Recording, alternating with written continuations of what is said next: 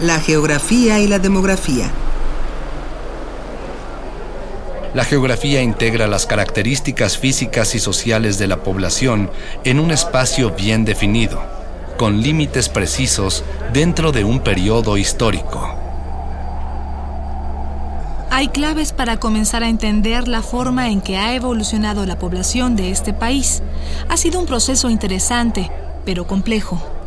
Porque no siempre fue un país de más de 110 millones de habitantes.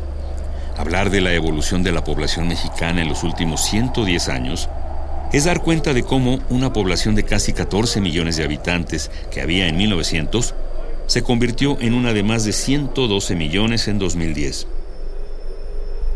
El número de habitantes se multiplicó por más de 8 situación difícil de imaginar y que ha implicado transformaciones profundas en todos los ámbitos sociales. El crecimiento de la población ha sido sostenido, pero se interrumpió una única vez con la Revolución Mexicana, que duró de 1910 a 1920 y que tuvo diversas consecuencias inmediatas debido a su fuerza y violencia. Durante los años de la Revolución, la gente vivió en condiciones atroces para quienes no participaban directamente, las calamidades también se sucedían. Las batallas que se libraban en el Bajío impedían la siembra en esa zona, que era el granero del centro del país. Los ferrocarriles fueron casi destruidos. El comercio languidecía y la costumbre de las distintas facciones de imprimir billetes llevó a la hiperinflación. Los ricos se arruinaban, pero los pobres no tenían para comer. A partir de 1915, la escasez de alimentos se extendió a todo el país. Había quienes caían muertos de hambre en la propia Ciudad de México. No es difícil imaginar que en esas condiciones las medidas de salubridad pública e higiene se relajaron y pronto se expandieron las epidemias. Los brotes de viruela no pudieron ser contenidos, junto con el tifo, la fiebre amarilla y, por si fuera poco, la influenza española, que entró a México en 1918 causando cerca de 300.000 muertes. En total, el costo humano de la revolución pudo haber sido de alrededor de 2.3 millones de personas. Tierra roja, tierra virgen impregnada de la más generosa sangre, tierra donde la vida del hombre no tiene precio, siempre dispuesta, como el maguey, hasta perderse de vista que la expresa, consumirse en una flor de deseo y de peligro. Por lo menos queda en el mundo un país donde el viento de liberación no ha caído. Cita de André Breton. La guerra no fue eterna, y una vez que la población se recuperó y logró restablecer las instituciones básicas como la familia y se impuso el ritmo cotidiano en las comunidades, la vida y la muerte retomaron su curso. La mortalidad siguió disminuyendo, y este descenso, junto con una elevada fecundidad, nos explica el crecimiento poblacional.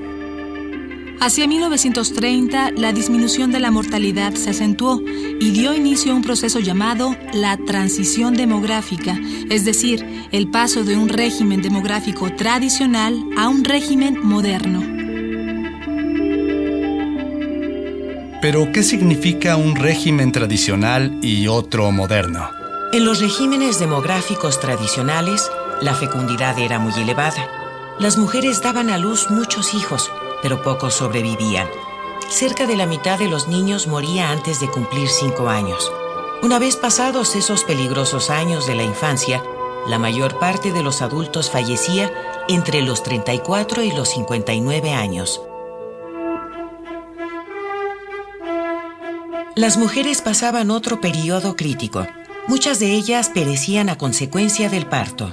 El orden natural de las generaciones no se respetaba. Con gran frecuencia, los nietos morían antes que los abuelos y los hijos que los padres. La vida familiar transcurría en medio de grandes zozobras.